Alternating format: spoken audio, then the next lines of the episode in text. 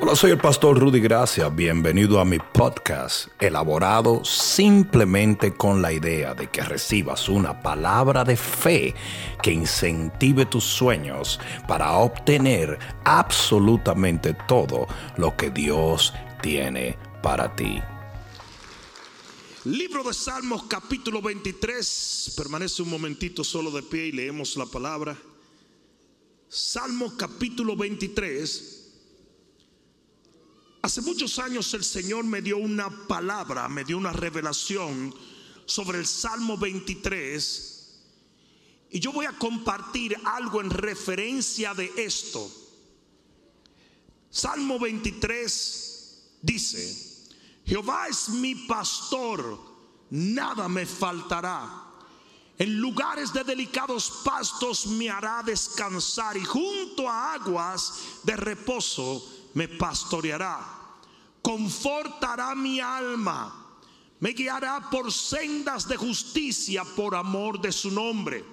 Aunque ande en valle de sombra y de muerte, no temeré mal alguno porque tú, Señor, estás conmigo. Tu vara y tu callado me infundirán aliento.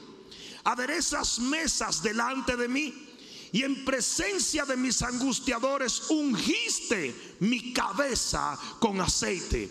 Mi copa está rebosando. Ciertamente el bien y la misericordia me seguirán todos los días de mi vida y en la casa de Jehová moraré por largos días. ¿Cuántos pueden decir amén a la palabra de Dios? Pon la mano en tu corazón y dile, Padre mío, háblame, porque te escucho. Amén. Dale un fuerte aplauso al Señor. Y siéntate un momentito. Nuestro caminar comienza con una confesión. ¿Cuántos pueden decir amén a esto? El Salmo 23 dice, Jehová es mi pastor. No dice si lo estoy pensando, lo estoy planeando, lo estoy calculando. ¿Cuántos de ustedes han visto personas que tienen literalmente un romance con Dios, pero nunca llegan a tener un compromiso con Él? ¿Cuántos tienen eso? La Biblia habla en los postreros días de almas adúlteras. Porque así como un hombre o una mujer pueden adulterar físicamente, tú puedes adulterar con tu alma. Alguien debió decir amén. Y hay gente que tiene un problema y es que no entiende que tu victoria nunca empezará hasta que tú digas, Jehová es mi pastor. Punto. Punto. Usted tiene que entender que hay un solo camino, hay un solo Señor y usted necesita un compromiso invariable, un compromiso que no tiene en lo absoluto una gota de duda con Él. ¿Alguien me está entendiendo? ¿Alguien está entendiendo?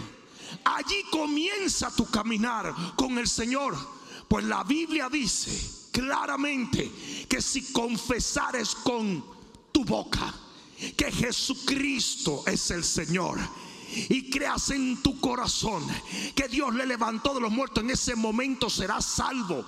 Por lo tanto, lo que tú ves a David hacer en el Salmo 23 es la aplicación del Viejo Testamento de una declaración del señorío de Jehová sobre su vida.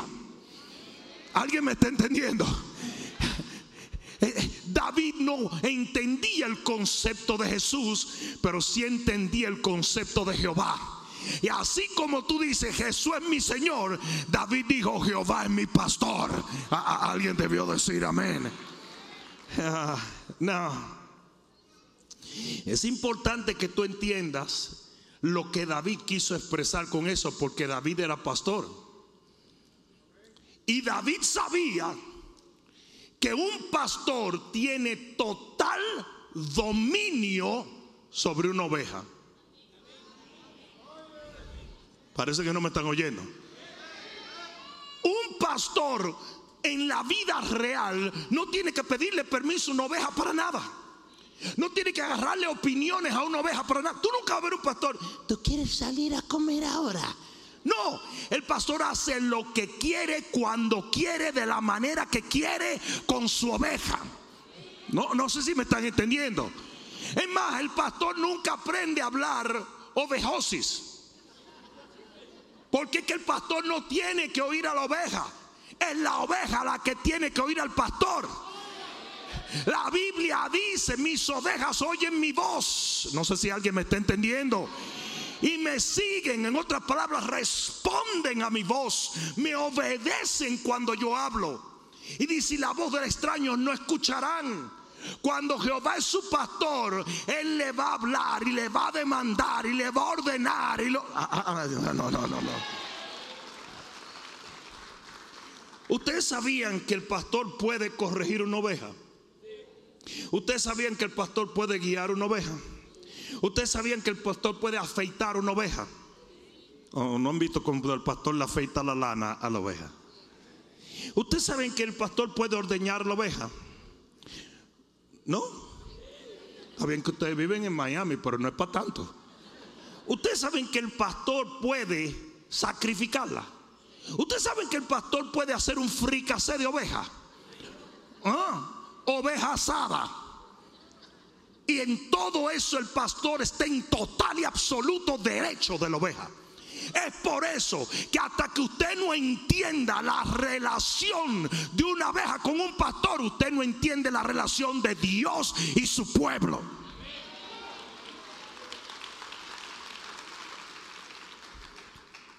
Porque cuando David dice, Jehová es mi pastor, él estaba tratando de ubicarse en la relación que él tenía con sus ovejas.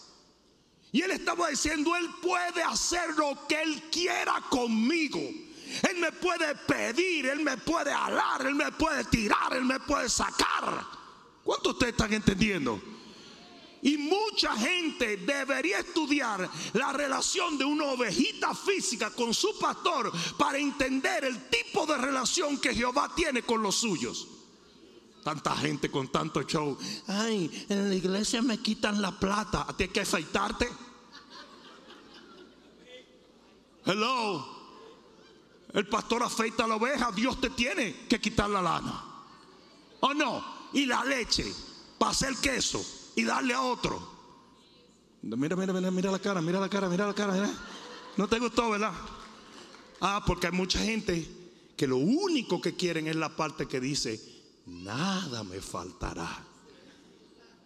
Entonces sí, pero lo que va primero es que Él es tu pastor.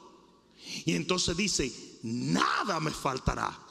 O sea, que en ese proceso de que Dios te puede afeitar, sacar la lana, el queso, la leche, ordeñarte, comerte, desbaratarte en ese proceso, entonces el pastor defiende la oveja, alimenta la oveja, sana la oveja, multiplica la oveja, guarda la oveja. Alguien, alguien va a tener. Sí, es una relación recíproca. Es una relación recíproca. Usted le da a Dios y Dios le da a usted. No sé si alguien me está entendiendo. Pero ¿sabe quién da primero? You baby.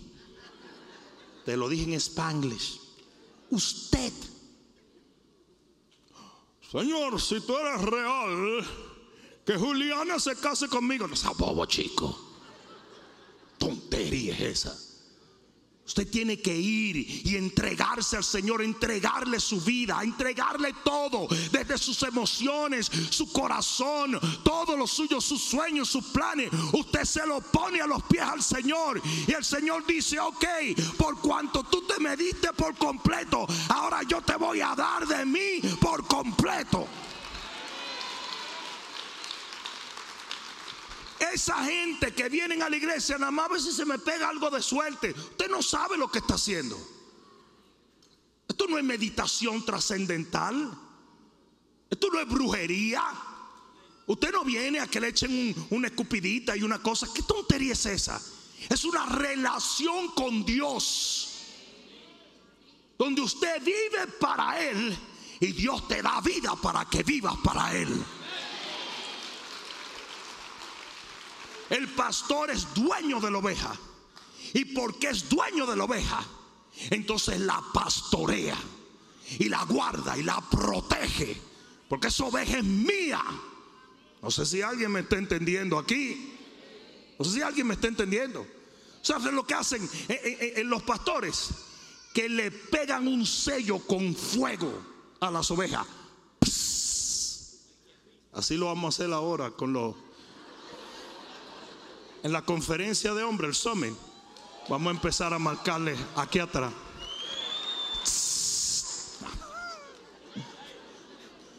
Pero el pastor le pega un sello con fuego a la oveja. Ahora, te pasa por el lado una oveja que no tiene ese sello. Usted no tiene que hacer nada con esa oveja. Pero si pasa una de las tuyas, usted la guarda, la protege, la mueve, la cuida, la va por allí. Y eso es lo que le hace falta a mucha gente. Déjate de tener una relación de amoríos con Dios y conviértete en parte de su redil, que Él sea tu rey y tú seas su siervo, que Él sea tu Señor y tú seas su hijo. Es que yo tengo, yo tengo ya siete años yendo a una iglesia, como que nada cambia. Es que ir a una iglesia no te hace cristiano, como ir a McDonald's no te hace un hamburger. Es una, una misconcepción totalmente eh, eh, eh, tergiversada. El venir a la iglesia es realmente un lugar donde puede experimentarse conversión. Pero el que se tiene que convertir es usted.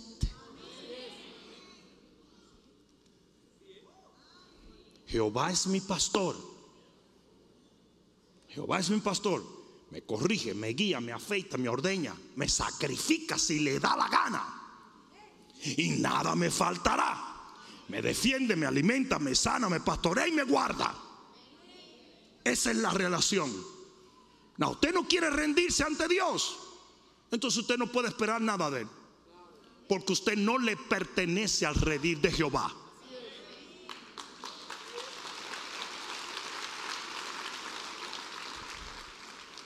Diga relación recíproca. Si Jesús dijo lo siguiente, Él dijo, ¿por qué me llaman Señor, Señor y no hacen lo que yo digo? O sea que llamar al Señor, Señor, no significa que tú lo has hecho Señor de tu vida. Son dos cosas muy distintas.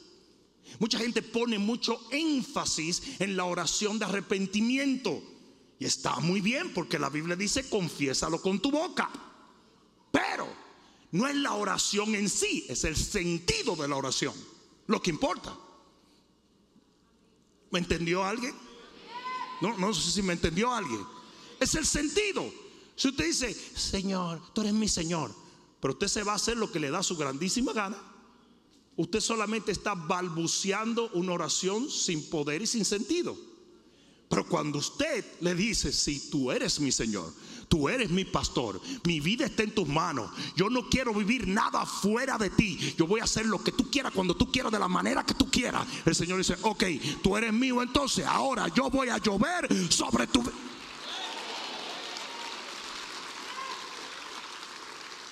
Jesús dijo, no todo el que me llama Señor, Señor entrará en el reino, sino los que hacen la voluntad de mi Padre. No es lo que decimos, es lo que hacemos. No es lo que decimos, es lo que hacemos.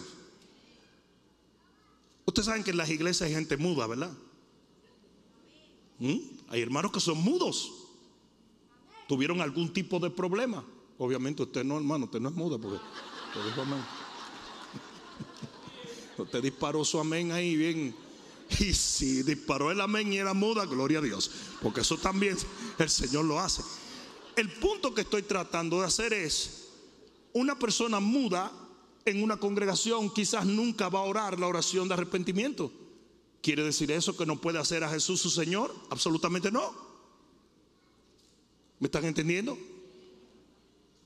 Porque no es lo que decimos, es lo que hacemos. Por eso yo puedo decir si tú eres salvo. ¿Cómo? Sí. Porque el salvo hace frutos dignos de arrepentimiento. Y el árbol se conoce por el fruto. Y ningún árbol bueno puede dar frutos malos y ningún árbol malo puede dar frutos.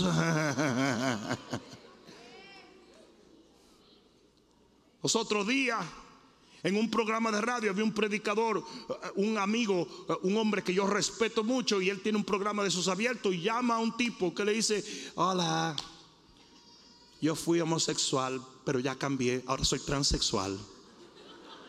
El tipo dijo, bueno, ¿para qué tú llamas? Dice, para decirle que yo soy cristiano. Él dijo, no, tú no eres cristiano. Dijo, ¿y por qué? Porque las obras de tu padre, el diablo, estás haciendo. Eso fue lo que le dijo el Señor a los fariseos. Ustedes llamen a hijos de Abraham, ustedes son hijos del diablo. ¿Cómo? Dijo, Abraham no era un homicida. Abraham no era un asesino. Tus obras, no lo que dices, lo que haces, es lo que determina quién eres. Usted es chismoso. Usted es avaro. Usted es lujurioso. Revísese. Ah, puede una persona renacida cometer un error. Estamos hablando de un error. Pero ¿sabe lo que es un error? ¿Mm? Un error es yo salí a las 8 de la mañana y sin querer me tropecé con un idiota. El único problema es que a las 9 volví y me tropecé con otro idiota. Eran las 11, me tropecé con dos idiotas. ¿Cuál es la conclusión? A lo mejor el idiota soy yo. Porque e, la primera vez es un error, la segunda es una decisión, compadre. Entonces no es lo mismo pecar que practicar el pecado. ¿Estamos claros? El punto que quiero que quede bien claro no es tanto lo que decimos, sino lo que hacemos.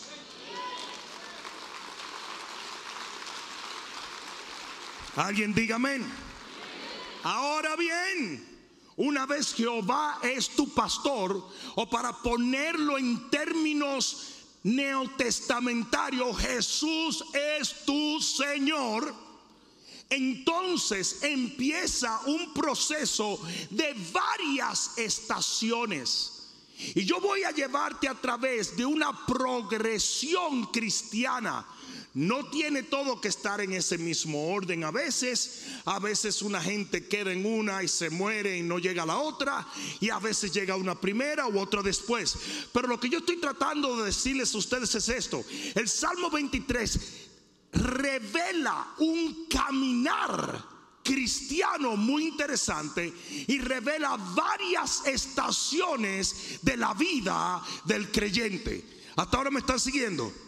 ¿Cuál es el primer lugar donde el Señor te lleva cuando tú dices Jesús es mi Señor o Jehová es mi pastor?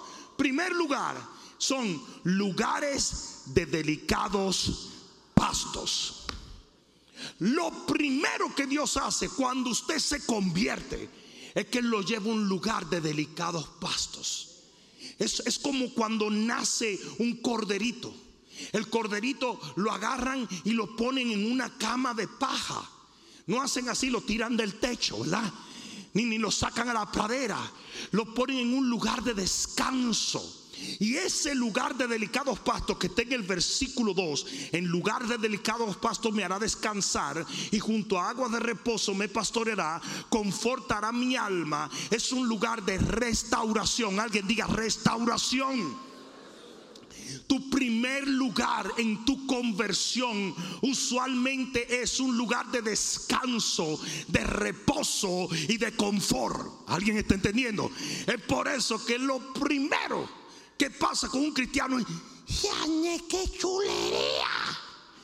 Oye, yo tengo un hervor aquí adentro. Y yo me duermo y sienta a Jesús haciendo arrarruyuyiño, abarruyuyá. ¡Ay, es una maravilla! Y en el primer amor todo el mundo está feliz, ¿verdad que sí? Y todo el mundo tuve que están. Eh, ¿A qué hora empieza el corto? el culto empieza a las siete y media, hermana. Yo voy a estar allí a las cinco y media, ¿oyeron? ¿A qué hora abren? ¿A qué hora abren? Bueno, abrimos a la, más o menos a las, a las 4. Ah, ok, llego a las tres y media. Y tú ves que la gente está emocionado porque todo es, todo es confort. Ese es el lugar donde Dios te sana todas tus heridas, donde que te quita todas tus cargas, donde te cambia tu vestido vil. ¿Alguien está entendiendo eso? En Éxodo capítulo 13, versículo 17, hay un pasaje muy interesante. Éxodo capítulo 13 y versículo 17. Y es esto. El Señor cuando el pueblo va saliendo de Egipto, lo ve muy inmaduro. Eran niños. No mira a los lados ahora. Eran niños. Y tú sabes una cosa que los niños no pueden soportar. Guerra. ¿Qué quiere el niño? El niño quiere ir por Orlando. El niño quiere ver a Mickey Mouse. Pero tú no le puedes hablar a los niños de que los chinos no quieren invadir. Porque no lo van a entender. Entonces fíjate lo que pasa. Ustedes saben la gente que viene a la iglesia. Y lo único que quiere es paz. Mucha paz. Mucha paz. Tanta paz que me quedé durmiendo. Ese tipo de cristiano es un niño cristiano es un baby. Es una persona que tiene que depender de otro. Nunca puede depender de sí porque no sabe pelear. No, no, no. Aquí sacamos una familia de raccoon que parece cristiano, estamos metidos por ahí adentro. Y, los, y los sacamos. Es muy diferente sacar a los baby raccoon, ¿verdad? Porque a los baby raccoon no le dicen van por Lando. que sacar a los, a los raccoon a, mamá y a papá. Mamá y a papá, mamá y papá raccoon son una cuestión como un mini oso. Estaban desbaratando la oficina. Mi esposa estaba asustada diciendo, se va a llevar la niña eso, porque le hacían así al techo. Mi esposa decía, ¡Ah! entonces, y Selena que estaba allá arriba le decía, sape, sape. Y yo decía, no somos gatos. Fresca, te vamos a comer ahora mismo. Pues la cosa es que esos raccoon grandes tienen garra, tienen dientes, porque están hechos para pelear y defender. Pero los baby no. Los baby tienen una, como si tuvieran, como unos guantecitos, así como tú sabes, bien lindo. Uy, lindo. Ahora tú los guardas en tu casa y en tres meses te están ahorcando los malvados. Pero en, en el capítulo 13 del libro de a Éxodo en el versículo, dije 17, ¿verdad? Mira lo que pasa. Dice, y luego que Faraón dejó ir al pueblo, o sea, el pueblo estaba nuevecito, ¿sí o no? Brand new. Luego que Faraón dejó ir al pueblo, como cuando te dejó ir a ti, ¿te acuerdas cuando Faraón era tu dueño? ¿Mm? Hay uno que está diciendo, ¿mi suegra? Chico, el diablo más o menos lo mismo, pero es otra cosa. Ah, luego que Faraón dejó ir al pueblo, Dios no los llevó por el camino de la tierra de los filisteos, que estaban cerca, porque digo Dios, para que no se arrepiente el pueblo cuando vea la guerra y se vuelva a Egipto. O sea, como el Señor sabía que eran niños y todavía estaban en el tiempo del confort y el cuidado, él dijo, vamos a darle una vuelta por Jayalí, así, por toda. Porque si lo metemos por la 27 para arriba, a lo mejor se devuelven. No lo crucen por Liberty City, por favor. Que se van a friquear. No sé si me están entendiendo. Entonces, Dios entiende el cuidado que tiene que tener sobre la vida de nosotros cuando estamos todavía bebé en Cristo. No sé si alguien me está entendiendo. Ahora, el problemita es esto. Si tú eres una persona que protege mucho a tu hijo, qué lindo. Cinco años, seis años, siete años, diez, once. Pero un día yo te voy a visitar y tú dices, el niño, niño, venga a saludar al bishop. Y sale un tajalón de 42 años en calzoncillo con conflé en el pecho con un control de front night. Entonces usted está mal. Porque la progresión natural, al igual que la progresión espiritual, es que llegue un momento en que usted deje de ser niño. Dice la Biblia, cuando yo era niño, actuaba como niño, pensaba como niño, hablaba como niño. Pero ahora que soy hombre, he dejado atrás lo que es de niño. Y como cristiano, usted tiene que soltar Es anormal el cristiano que solo quiere paz. Yo solo quiero paz y gozo. Paz y gozo. ¿Y qué es paz y gozo? Yo no sé, pero eso es lo que todo el mundo quiere. Paz y gozo. Paz y gozo. Yo lo que quiero es ser feliz. Bueno, déjame ir al baño que van a hablar de dinero. No, tiene responsabilidades. Mira lo que dice la palabra en Mateo 11, 28. Mateo 11, 28. Estamos todavía en el primer, en el primer nivel, ¿verdad? En el kindergarten cristiano. Mateo 11, 28. Cuando lo tenga, digan amén. Dice Mateo 11, 28. Dice. Era 11, 28, por Dios. Ah, sí. Pero si yo por el Espíritu de Dios, disculpen. Aquí va. ¿Qué le pasa a mi Biblia hoy? Vamos a leer desde el 25. En aquel tiempo respondiendo Jesús dijo, te alabo Padre, Señor del cielo y la tierra, porque escondiste esas cosas de los labios de los sabios y de los entendidos y las revelaste a quién? A los niños. Él estaba mirando a los suyos como qué? Como niños. Él estaba literalmente feliz porque miró a estos tipos y dijo, wow, papá, mira, no son ni sabios ni entendidos, son bebés, pero tú les revelaste cosas maravillosas. Y mira lo que él dice luego. Esto está importante. Dice, sí, Padre, porque así te agradó. Todas las cosas me fueron entregadas por mi Padre y nadie conoce al Hijo sino el Padre y nadie al Padre sino el Hijo y aquel a quien el Hijo lo quiera eh, revelar. Aquí es donde le está hablando a los niños. Aquí es donde le está hablando a aquellos que están en el primer nivel. Aquellos que están en el lugar de delicados pastos. Dice, venid a mí todos los que estáis trabajados y cargados. Y yo os haré descansar. ¿Qué es lo que más tú necesitas cuando sales del mundo? Descanso Usted necesita paz. Porque el mundo te tiene hostigado, te tiene amarrado, te tiene cargado, te tiene destruido. No sé si alguien me está entendiendo.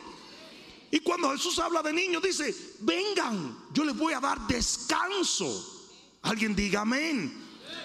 Dice, yo les voy a hacer descansar. Las cargas que ustedes tienen, se las voy a quitar. ¿verdad? Y los yugos los voy a romper. Y ese es el primer nivel. Pero,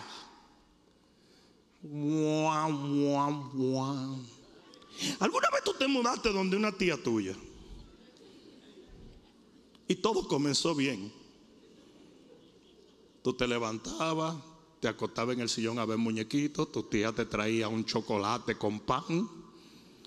Pero como que después de un mes, ella dijo, aquí todo el mundo trabaja, tú sabes. Óyeme bien, Moreno, lo que tú vas a hacer. ¿Tú quieres chocolate con pan? Sí. Va a ser después que barras el balcón. ¿Por qué yo estoy hablando de esto? ¿Será que eso me pasó ah, de verdad? Eh? Y mira lo que dice aquí. Versículo 29. Él está despejando yugo, él está quitando carga y dice, llevad mi yugo sobre vosotros. Ay, chichi. Entonces tú me quites el yugo que yo traigo para ponerme otro. Yes. Yes. ¿Saben ustedes una cosa? Los pastores que solo predican paz, amor, descanso, mantienen a la gente infantil. Esos son nursery, no son iglesia. Porque si usted nace como un baby en Cristo y si usted necesita paz y descanso y si usted necesita reposo, pero mi compadre, usted tiene luego que el hombro se le haga pesado, usted tiene que tomar un yugo y comenzar a hacer algo por aquel que te redime.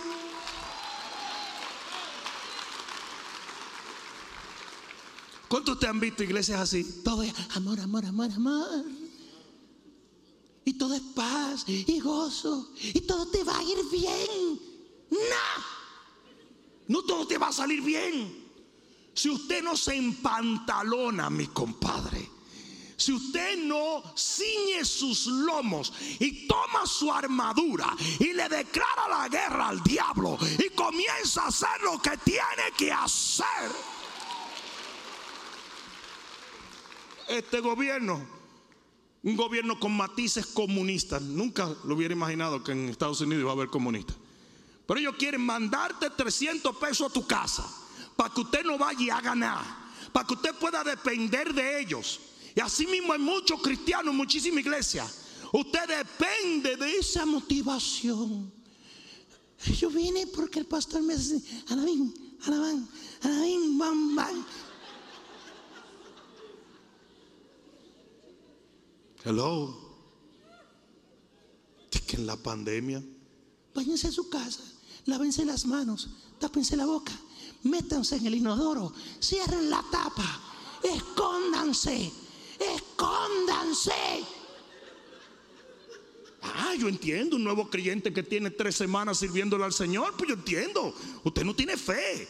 Usted lo que necesita es que lo protejan. Yo lo entiendo, pero usted un tajalón con 25 años sirviéndole de que pastores huyéndole al COVID. Are you kidding? Give me a massive break, man. Mira lo que dice, lleva mi yugo sobre vosotros. Eh, no descaramos niños, ya no. Dice, y aprended de mí que soy manso y humilde de corazón y hallaréis descanso para vuestra... Wait, wait, wait, wait, wait, wait. Pero ya no teníamos descanso. Ah, no, ese es otro tipo de descanso. Hay un descanso que Dios te lo da por gracia. Hay un descanso que usted se lo gana.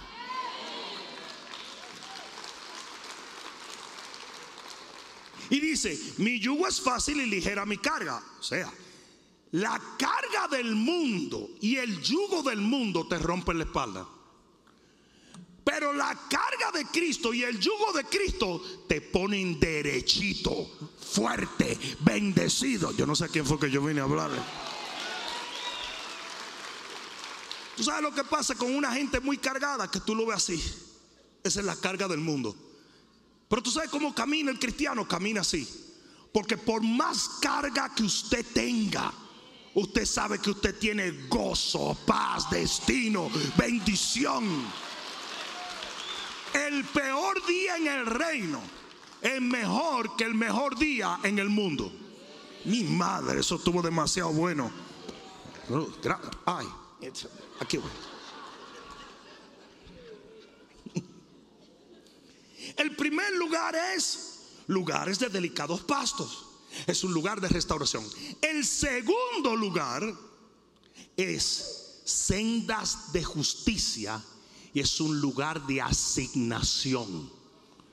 Por eso comienza tu camino con cuidado, descanso, confort. El Señor te mima, mi papá me mima, mi papá me ama. El Señor te mima y tú oras y Él está ahí. Y muchas experiencias. Pastor, pastor, yo estaba oyendo ángeles. No me diga, no sería tu estómago. No, ángeles. Tú, te has visto toda esa experiencia. Y son experiencias hermosas. Porque es para Dios confirmarte y sanarte. Usted se sentía solo, pero ahora el Señor quiere que tú lo sientas. Que sientas tu su presencia 24 horas al día. Tú te deprimías, pero ahora sientes que Él te arropa y te abraza, te acompaña. Pero ¿sabes lo que dice la Biblia?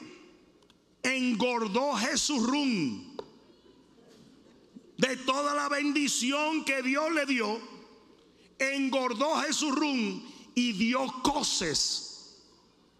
Si usted lo que hace es comer y comer y comer y comer, y usted no entiende que a usted se le está dando alimento y confort y bendición y unción y presencia para que usted haga algo, va a llegar un momento donde tú vas a mal usar la bendición de Dios.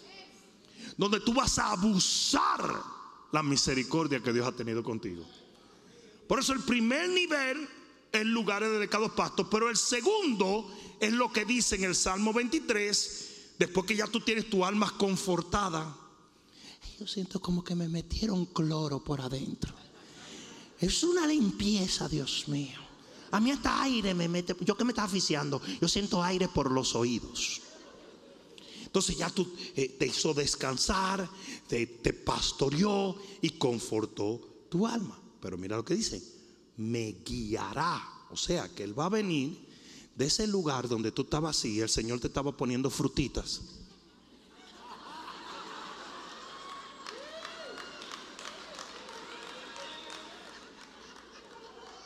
Con uvitas, ¿verdad? Entonces el Señor te va a hacer, ve acá, ¿para dónde?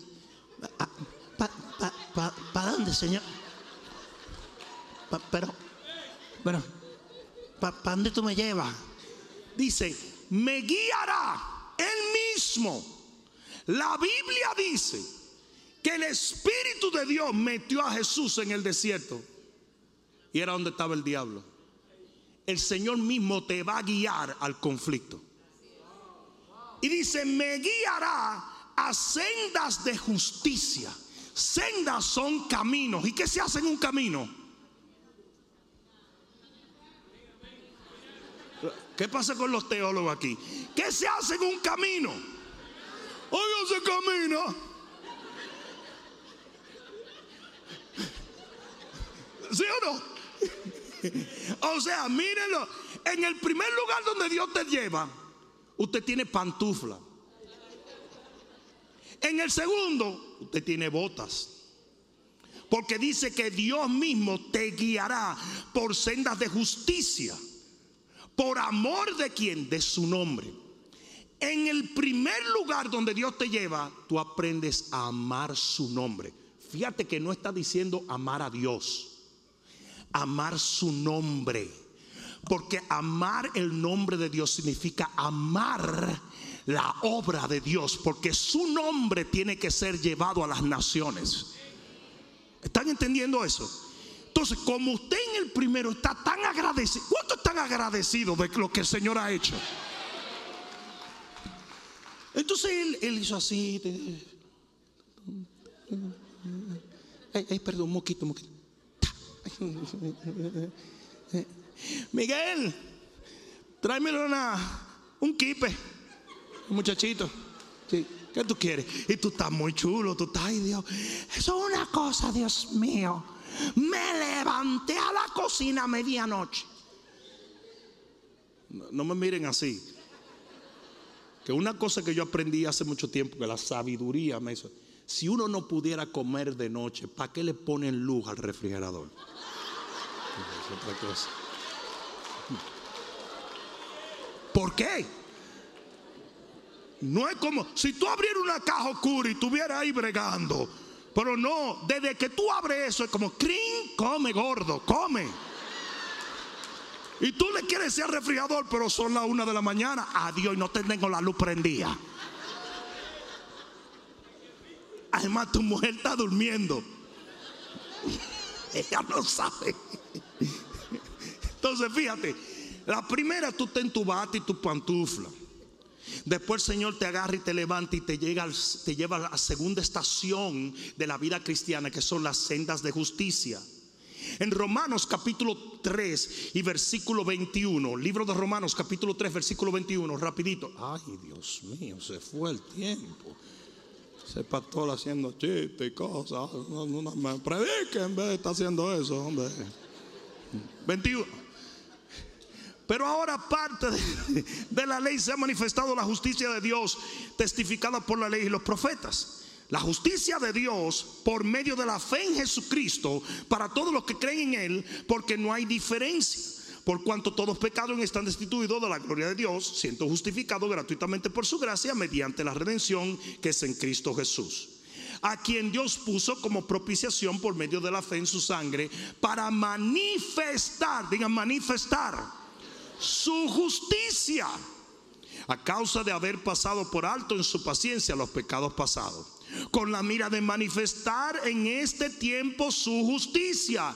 ¿Qué es la senda de justicia? Es la manifestación de la gracia de Dios. Es más, ¿quieren que le diga una cosa? Es la razón por la cual se nos bautiza con el Espíritu Santo de Dios. Lo dice la Biblia. El Señor le dijo, no salgan de Jerusalén hasta que no venga el Espíritu Santo. Y ustedes dicen, ¿por qué? Lee Juan 16, 7. Juan 16, 7. Mira lo que dice. Juan 16, 7. Dice, pero yo os digo la verdad. Os conviene que yo me vaya, porque si no me fuera, el consolador no vendría a vosotros, mas si me fuere, os lo enviaré. Y cuando Él venga, convencerá al mundo de pecado, de justicia y de juicio. De pecado por cuanto no creen en mí, de justicia por cuanto voy al Padre y no me veréis más, y de juicio por cuanto el príncipe de este mundo ha sido juzgado ya. Ustedes saben, chicos, no podía salir todavía porque ahora la gente va a decir. Ustedes saben que el Espíritu Santo viene para que usted pueda caminar las sendas de justicia, para que usted pueda predicar la palabra de la gracia del Señor y el juicio de Jehová venga contra el enemigo y la justicia se manifieste a la gente. Entonces usted comienza en un lugar de descanso, pero luego el Señor lo levanta, tal y como Jesús. Jesús pasó 30 años en una, en una familia. No se dice que Jesús se emburgó con nadie, no hubo un demonio que lo molestara. Y de repente recibe el Espíritu Santo y comienza a predicar por todo sitio. De la misma manera, usted comienza en un lugar de reposo y Dios te sana. Pero luego que usted está sano, el Señor lo levanta y le dice, ve y predícale el Evangelio a todas las naciones.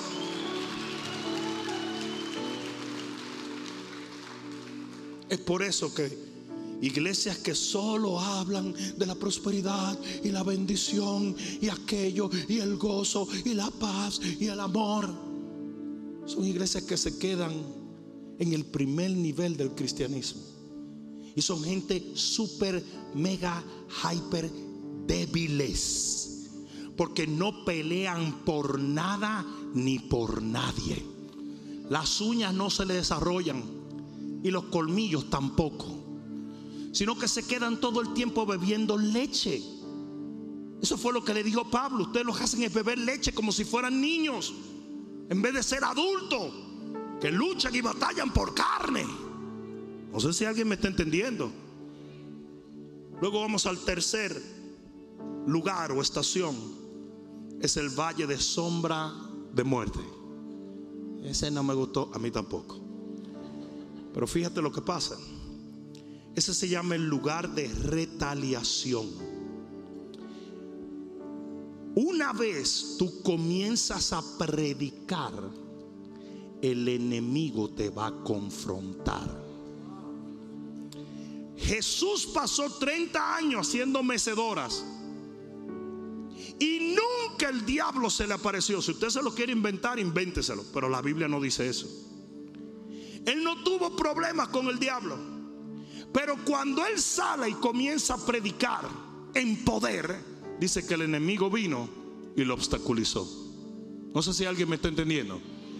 Pues ustedes se dan cuenta que después del segundo lugar, que es el lugar de asignación, viene el lugar de retaliación, porque ahora el enemigo sabe que tú eres un peligro. Ah, parece que no me están oyendo. Que tú necesitas en el lugar del valle de sombra y de muerte, firmeza de fe. Porque dice aquí, escucha esto, su vara y su callado me infundirán que aliento. Y la palabra aliento allí es el hebreo nakam, que quiere decir consolar o confortar. No sé si alguien me está entendiendo. Y va a haber tiempos de prueba. Lo voy a decir otra vez, va a haber tiempo de prueba. Tiempo donde el enemigo va a confrontarle, no ya porque usted es un drogadicto, o usted es un homosexual, o usted es un lurioso, no, no, no, no. Van a venir tiempos de prueba porque usted es justo y está haciendo la obra de Dios. Y el diablo quisiera silenciarlo, detenerlo o erradicarlo. Los apóstoles nunca tuvieron un problema hasta que no recibieron el fuego del Espíritu y se fueron a predicar. Nunca lo metieron en casa, nunca le dieron golpe, nunca. Hasta cierto punto, el disparate que dice la gente, yo no me meto con el diablo y el diablo no se mete conmigo. Hasta cierto punto es verdad. Yo creo que hay cristianos que el diablo dice, esa porquería.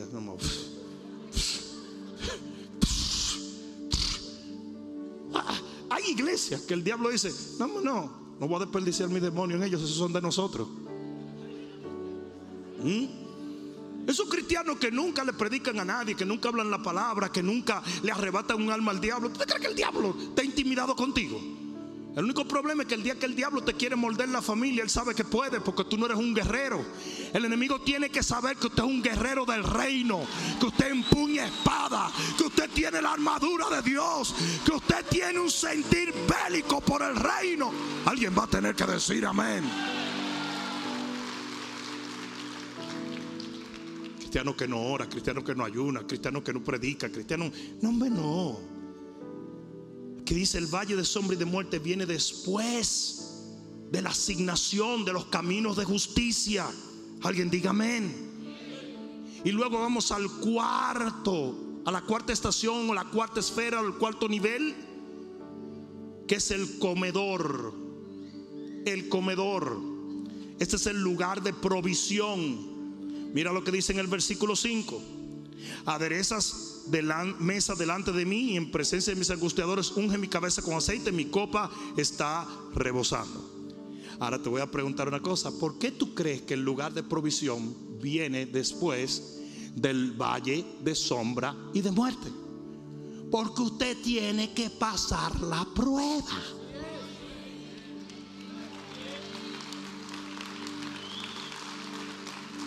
La Biblia dice que cuando Jesús salió del desierto, dice que el poder de Dios estaba sobre él para sanar. Primero Dios permite que usted se emburuje por amor a su nombre con el enemigo. Y cuando el enemigo ya lo conoce, Dios dice, ahora eres digno de recibir bendición.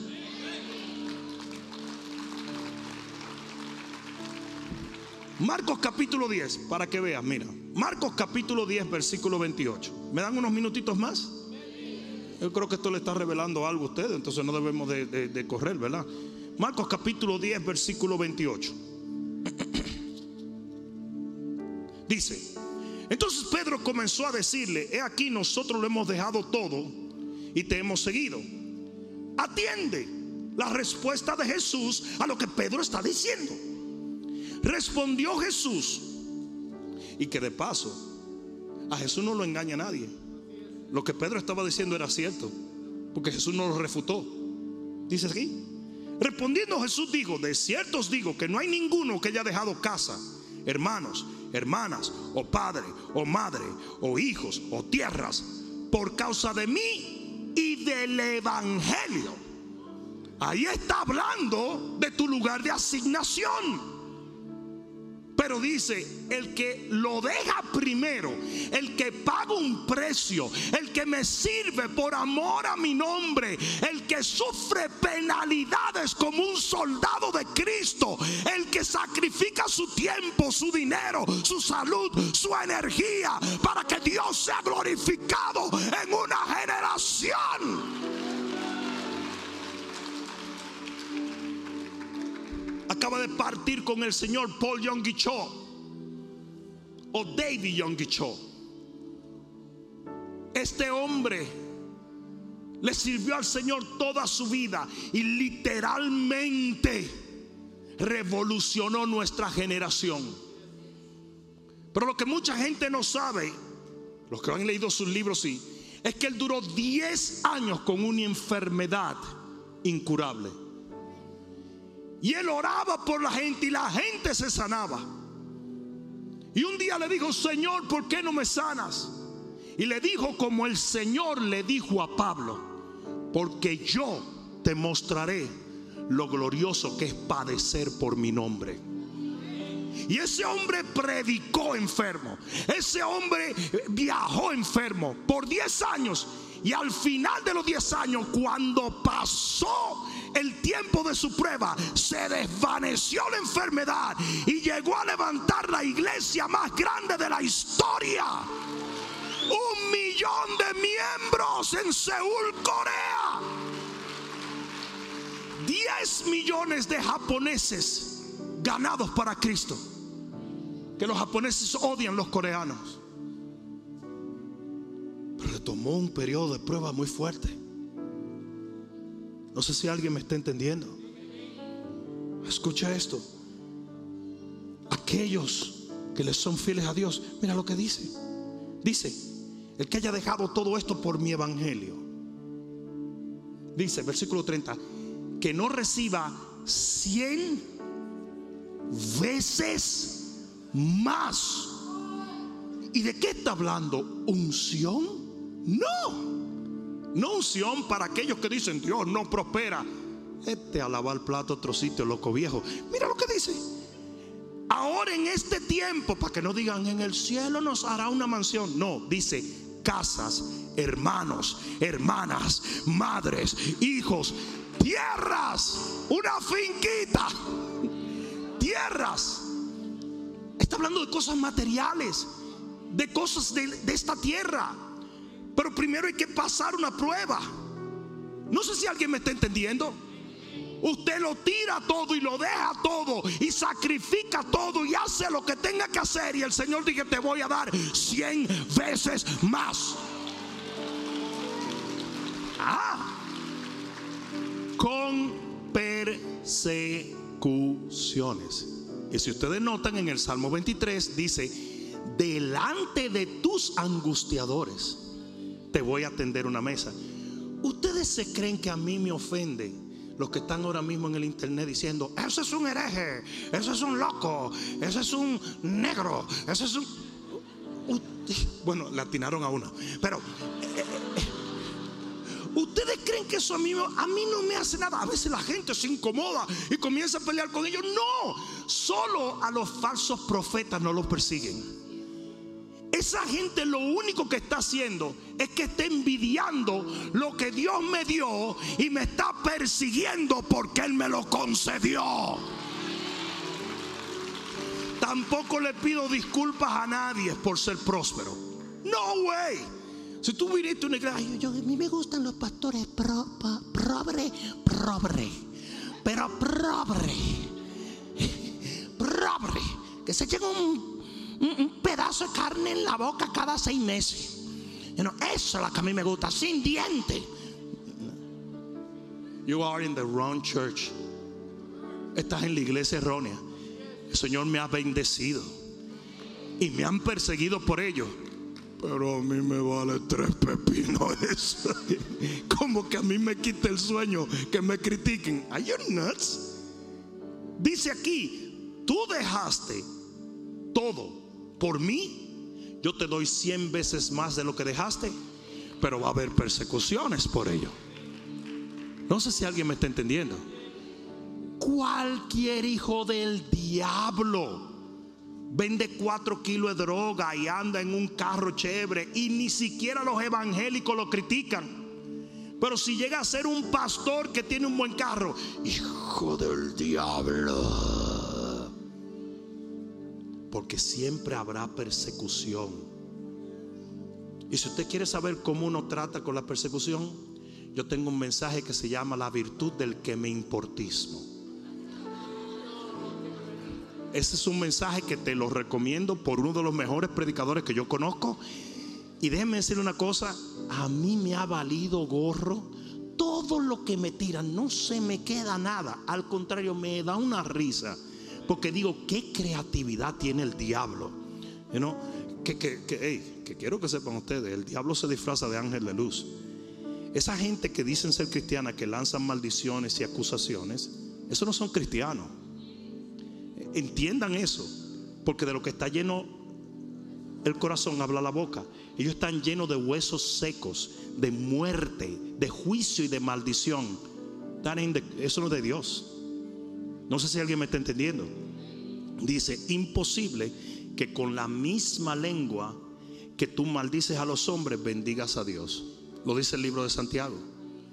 Esa gente que lanza maldiciones no son de Cristo. Hay una sola cosa por la cual seremos conocidos como discípulos del Señor, por el amor. Y esa gente no anda en amor.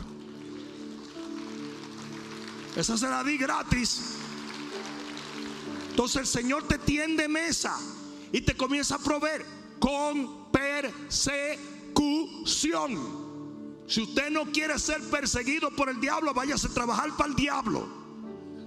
Pero si usted va a trabajar para el reino, para Jehová, para el Señor, para las almas, el enemigo te va a perseguir. Pero por más que te persiga, el Señor no te va a dejar de bendecir cien veces más. Alguien va a tener que dar un grito. Y llegamos al último punto. Gracias.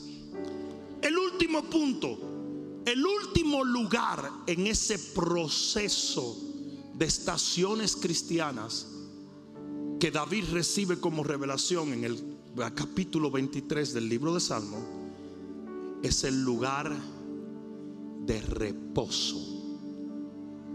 De reposo. Mira lo que dice en el versículo 6. Mira esto. Comenzamos donde? en reposo, pero terminamos donde? En reposo. Mira esto.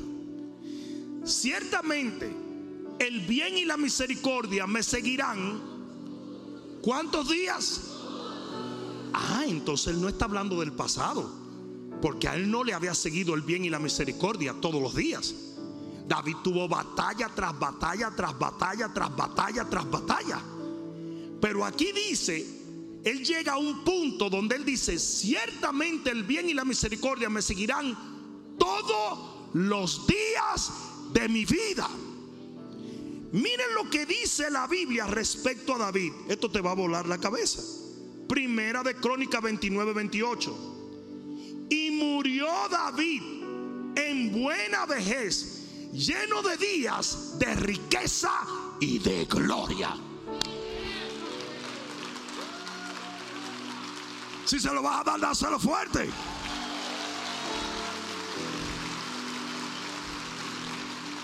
En el mundo se comienza bien y se termina mal.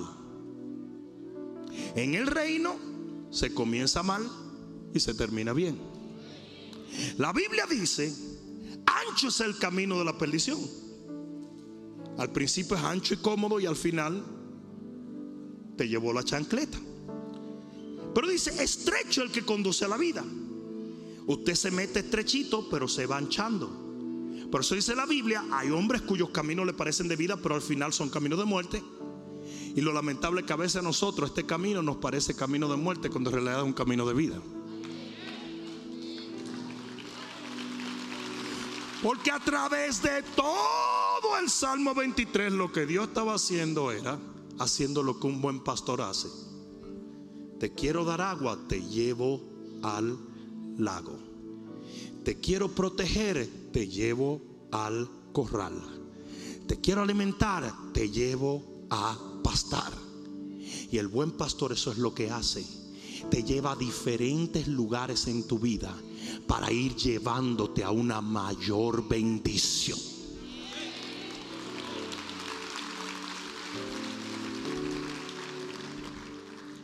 Yo voy a terminar leyendo Hechos capítulo 28 y te recomiendo que lo leas. Hechos capítulo 28. ¿Cuántos de ustedes han leído la lista de Pablo de todos los ataques que él encontró? Él dijo, me persiguieron, peligro de los hermanos, peligro de esto, y tuve que huir y me mataron. Pablo hasta lo mataron a pedra. Y el Señor lo levantó otra vez. Dice que naufragó, dice que luchó, dice que batalló. Pero mira cómo termina Pablo su vida. Porque eso es lo que el enemigo no quiere que tú sepas. Porque tú que, tú creas que siempre va a ser un lío. Esta vida cristiana siempre va a ser un lío. Mira cómo termina Pablo. Versículo 30 del último capítulo del libro de los Hechos, que es el 28. Recuerden que este es el hombre que pasó más trabajo que un catre viejo. Los dominicanos saben lo que estamos hablando. Y Pablo permaneció dos años enteros en una casa alquilada y recibía a todos los que a él venían predicando el reino de Dios y enseñando acerca del Señor Jesucristo abiertamente y sin impedimento. o sea que el tipo la pasó dura, pero al final llegó a un reposo. Y mira lo que dice, la palabra sin impedimento, la frase es la palabra griega acolitos, que quiere decir ningún hombre estorbándole o persiguiéndole. Mira lo que acolitos quiere decir. A su deleite, a su voluntad, a su placer, intencionalmente, plano, con propósito espontáneo, sin retos, sin reservas y sin frenos. Eso quiere decir que usted atraviesa por todas esas estaciones pero el Señor te va a llevar a un momento, tal y como te lo promete en el libro de Proverbios, cuando dice la senda de los justos es como la luz de la aurora, que va en aumento hasta que el día se hace perfecto. Y hay un día de descanso, de reposo, de perfección. Alguien va a tener que dar gloria a Dios. Ok. Algunos de ustedes me van a decir, bueno, pastor, está bonito, está bonito. Pero yo conozco muchos cristianos que mueren a lo que te hago, porque nunca fueron procesados. Si el alfarero trabaja en el barro, pero si el barro se endurece, ya él no puede seguir trabajando. ¿Por qué hay tantos cristianos? Yo voy a hacer una pregunta. ¿Ustedes conocen cristianos que no oran? ¿Ustedes conocen cristianos pecadores? ¿Ustedes conocen cristianos rebeldes?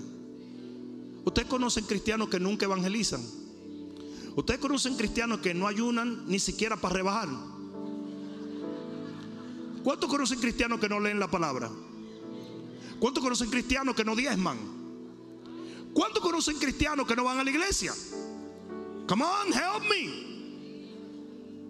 ¿Cuántos conocen cristianos que no han hecho guerra espiritual ni una sola vez? Por eso es que el diablo vive en el garaje de la casa de ellos. ¿Cuántos de ustedes conocen cristianos que nunca le han predicado el evangelio a su familia? ¿Cuántos de ustedes conocen cristianos nasty? Con una actitud horrenda. ¿Alguno conoce un cristiano que no perdona? Levanta tu mano. Le, me van a dejar solo como que no con ustedes. ¿Tú has visto a los cristianos que buscan las excusas para guardarle rencor a todo el mundo? ¿Tú has visto el cristiano mentiroso? ¿Tú has visto el cristiano orgulloso? Si eso no estaba supuesto a pasar. El Señor tiene un plan perfecto, pero lo imperfecto somos nosotros. Y si usted no deja que Dios le sacude ese espíritu de burrubú que usted tiene, el que se está chiriando de la bendición es usted. Y usted va a culpar a todo el mundo. Yo soy rebelde porque el mundo me hizo así. Y tú vas a culpar el pasado, o va a culpar la iglesia presente, o va a culpar el futuro, o va a culpar tu papá, tu mamá. Culpa lo que a ti te dé la gana.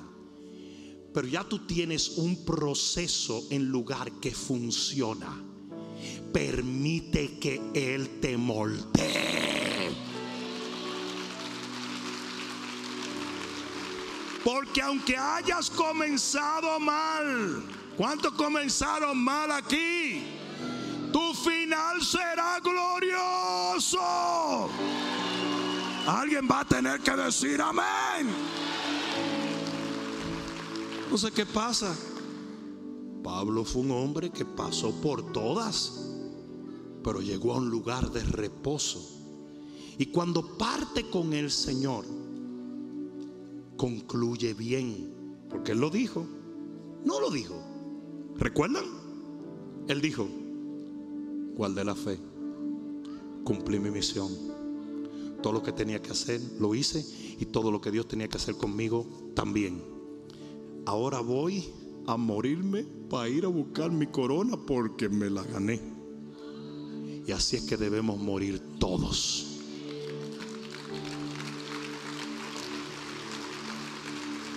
Hello. Nunca me he preocupado si muero a los 40, a los 50, a los 60. Eso es irrelevante. Usted muérase cuando acabe. Ahí y si usted acabó a los 50, váyase, no moleste más. Y si acabó a los 60, lárguese. El diablo venía manejando ese autobús. No, hombre, no. Y si acabó, váyase. No sé si me están entendiendo. Entonces, una cosa muy importante es ese último nivel. Usted está supuesto a acabar bien.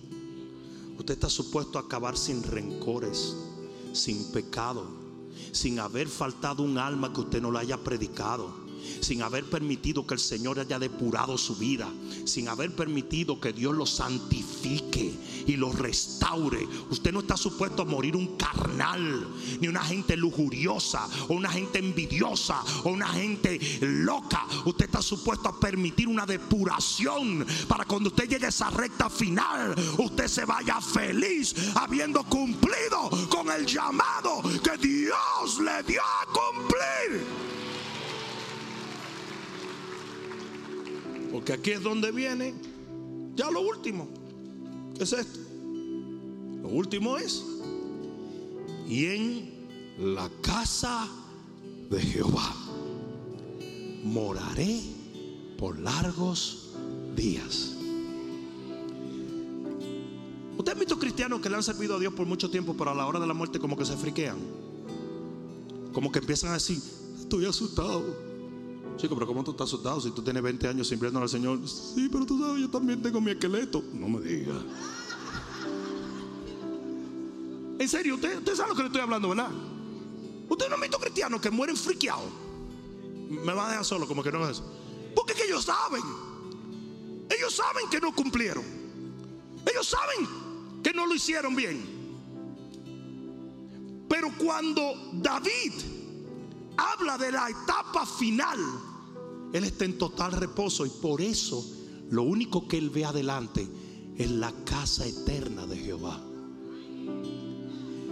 La palabra, la expresión moraré por largos días es el hebreo orek, que quiere decir forever.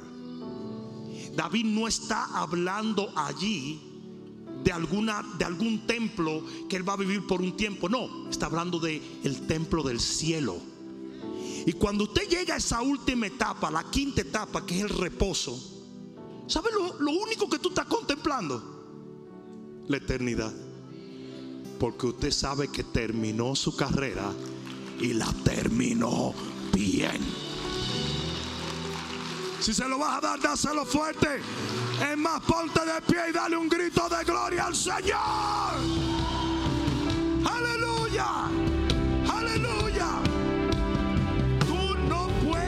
Cambiar cómo comienzas, pero tú sí puedes cambiar cómo terminas. Tú no tienes opción o poder con tu pasado. It's gone. Tan así que hasta la Biblia dice, Dios no es Dios de muertos queriendo hablar del pasado. Tú no tienes poder. Deja de usar tu pasado como excusa porque usted no tiene poder para cambiar el pasado, pero usted sí tiene poder para cambiar el futuro. Usted no puede cambiar como comienza, pero sí como termina. Y tenemos que terminar bien. Si tú lo crees, dale un grito de gloria al Señor. Hay que terminar bien. En estos días han partido muchísimos hombres de Dios. ¿Ustedes se creen que muchos de esos hombres están angustiados por partir? No, hombre, no. Cuando usted cumple, y esto es muy individual, yo no estoy diciendo ni una cosa ni otra, pero cuando usted cumple, todo lo que usted mire es el otro lado. Porque esa es tu recompensa. Yo dije, esa es tu recompensa. Ahora, cuando usted no cumplió, usted va a dormir, usted va a morir en un desasosiego. Porque usted sabe que no permitió que Dios trabajara en usted. Y sí, la gracia de Dios puede llevarte a la eternidad, pero no por eso deja de ser un fracaso tu vida.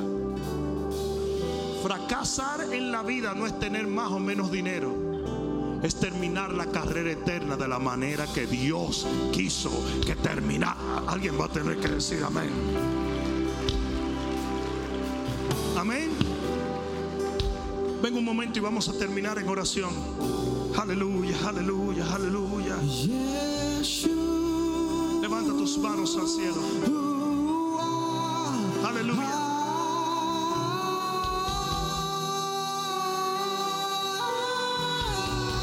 Levanta tus manos y dilo.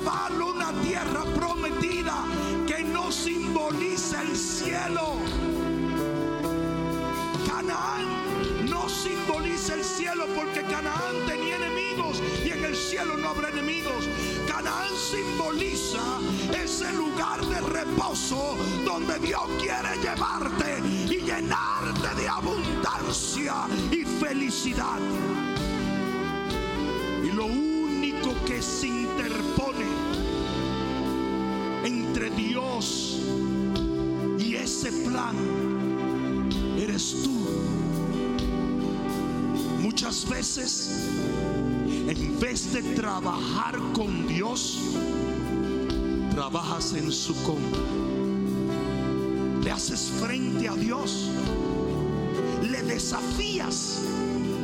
Tienes que ser un barro frágil para que Él pueda trabajar contigo. Tienes que permitir que el Señor haga su obra. ¿Qué es lo que Dios te ha dicho? Que le entregues, que a veces rehusas hacerlo.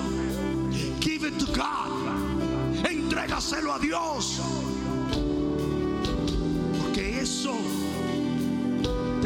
Obstaculizando de llegar a tu próximo nivel.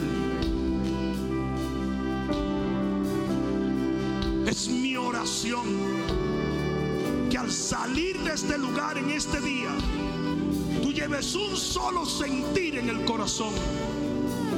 Y es que Dios tiene un plan para con tu vida que es mucho mejor que el que tú tienes para ti mismo. Alguien debió decir amén allí. Levanta tus manos al cielo y dile, Padre mío, yo te entrego mi corazón una vez más en esta noche y te pido, guíame por tu diestra para llevarme a cada estación aprenderé y seré transformado en ese hombre o esa mujer que tú has determinado. Te obedeceré sin cuestionamientos. Te seguiré sin volver atrás. Porque yo deseo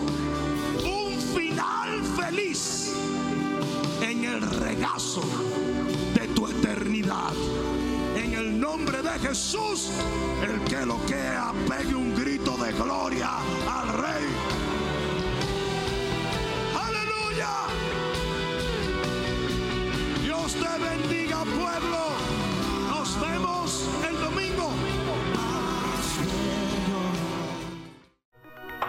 Espero que esta palabra cale profundamente en tu alma y que se convierta en pasos de fe que te permitan llegar al destino que nuestro Señor ha trazado delante de ti y de los tuyos. Dios te bendiga.